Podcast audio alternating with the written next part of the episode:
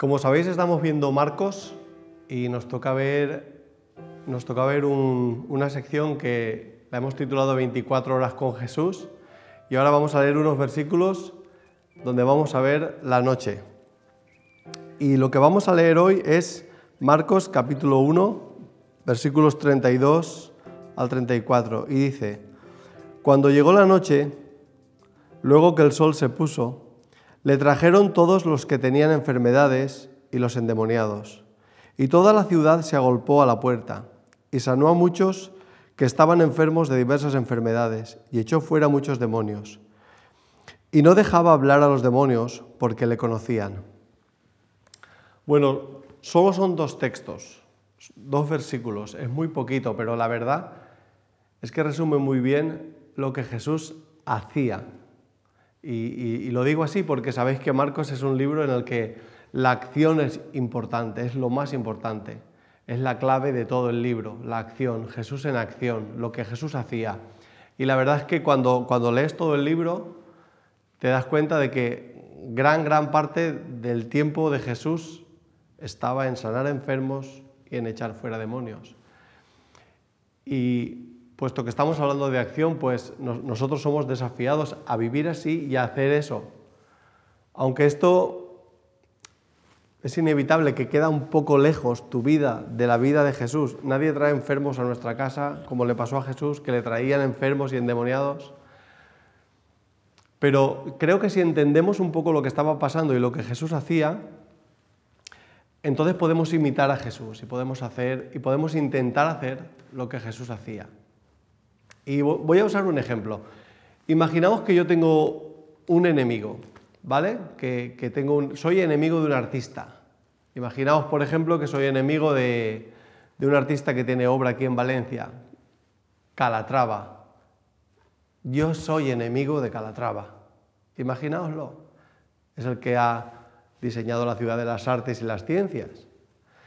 Si, si él fuera mi enemigo y yo quisiera acabar con él, Posiblemente matarlo, atentar contra su vida, herirlo, hacerle daño, no sería suficiente para mí.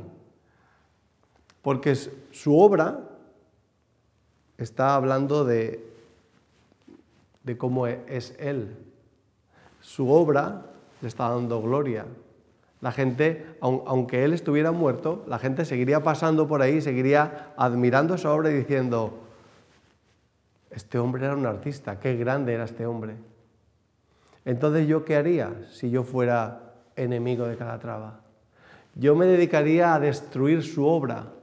Y si no pudiera destruirla, me dedicaría a ensuciarla, a dañarla, a hacer, a romperla, para que esa obra no luciera y no se viera tanto, no se viera tan bien.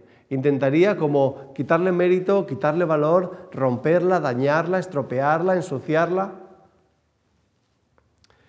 Y os pongo este ejemplo porque lo que estaba pasando aquí y lo que estaba haciendo Jesús era reparar la obra que el enemigo había estado dañando y rompiendo. Por eso Jesús hacía lo que hacía. Porque el objetivo de Jesús era darle gloria a Dios. Y por eso quería restaurar, curar y mejorar y llevar y limpiar al ser humano, porque Jesús era capaz de ver ahí la imagen de Dios. Y si entendemos lo que Jesús hacía, nos va a ser más fácil hacerlo, ¿no? Y creo que ese es el llamamiento. Y me gustaría compartir con vosotros tres cosas que creo que son importantes tener en cuenta y que nos pueden ayudar a la hora de hacerlo, a la hora de hacer lo que Jesús hacía, orar por los enfermos, orar por las necesidades. Ese fue su ministerio. Él dijo, él dijo, él hizo un resumen y dijo que había venido a sanar a los quebrantados de corazón, dar libertad a los cautivos, vista a los ciegos. Y eso, ese es nuestro llamado.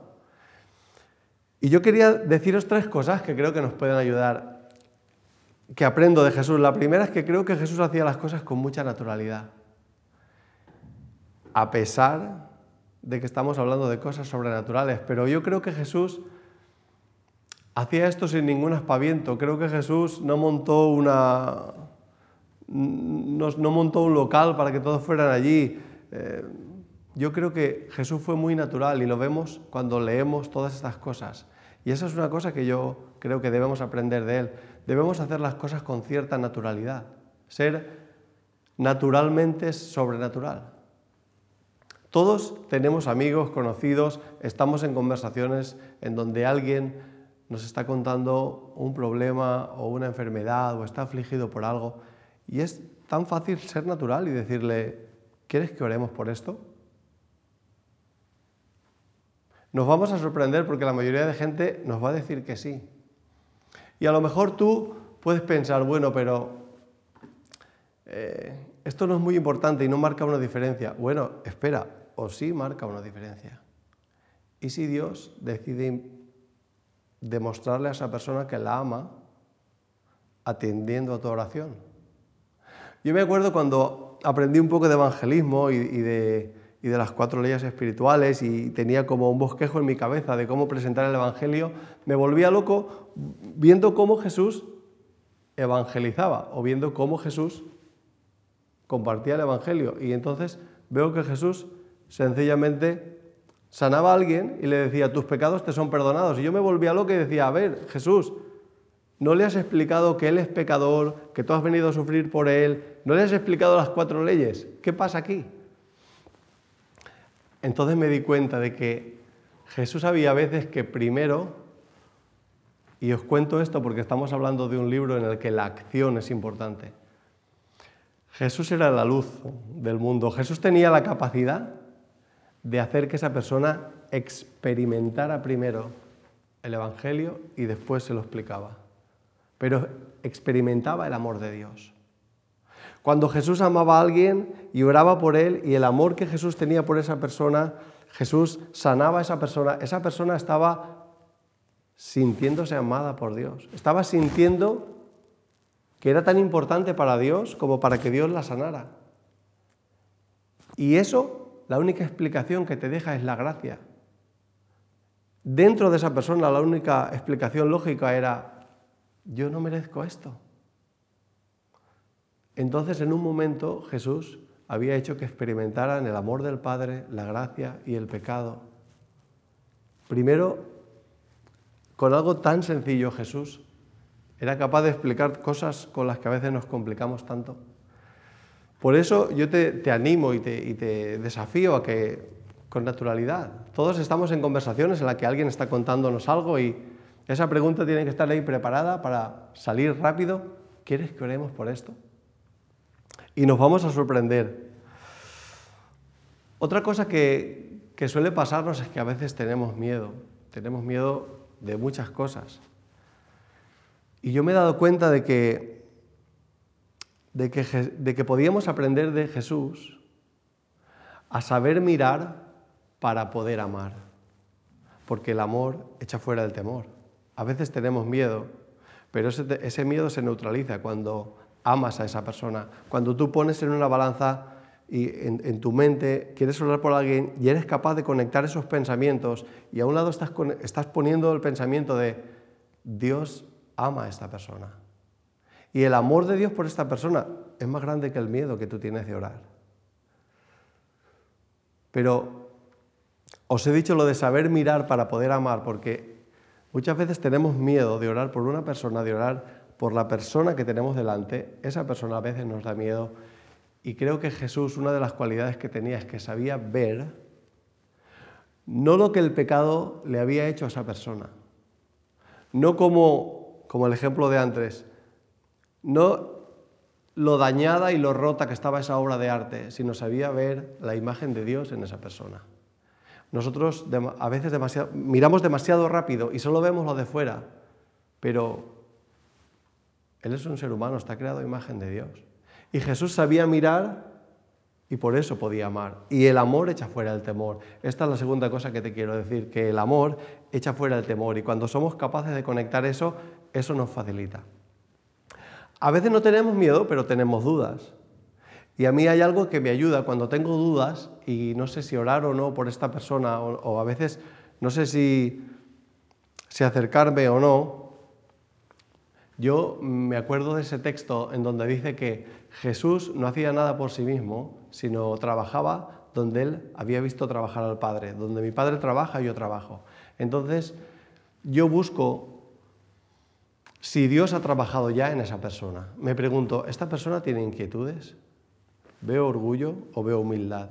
¿Es consciente de su necesidad o no lo es?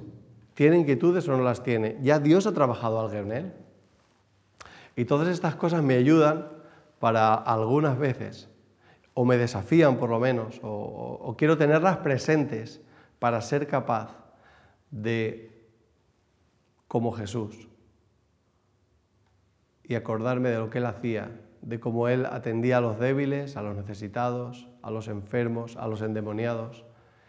Y bueno, solo, solo me queda Solo me queda recordar y, compartir con vosotros y decirme a mí mismo que para conocer a Jesús, y, creo que esto debe de ser dicho en el estudio de este libro, que tanto nos llama a la acción, creo que para conocer a Jesús necesitamos vivir como Jesús y experimentar lo que, de alguna forma, intentar hacer lo que Jesús hacía. Y entonces tendremos, a lo mejor tendremos menos creo que vale la pena ¿no? que cambiemos argumentos y teorías por experiencias. Y te desafío a que, a que tengas tus propias experiencias en cuanto a todo esto. Que Dios os bendiga.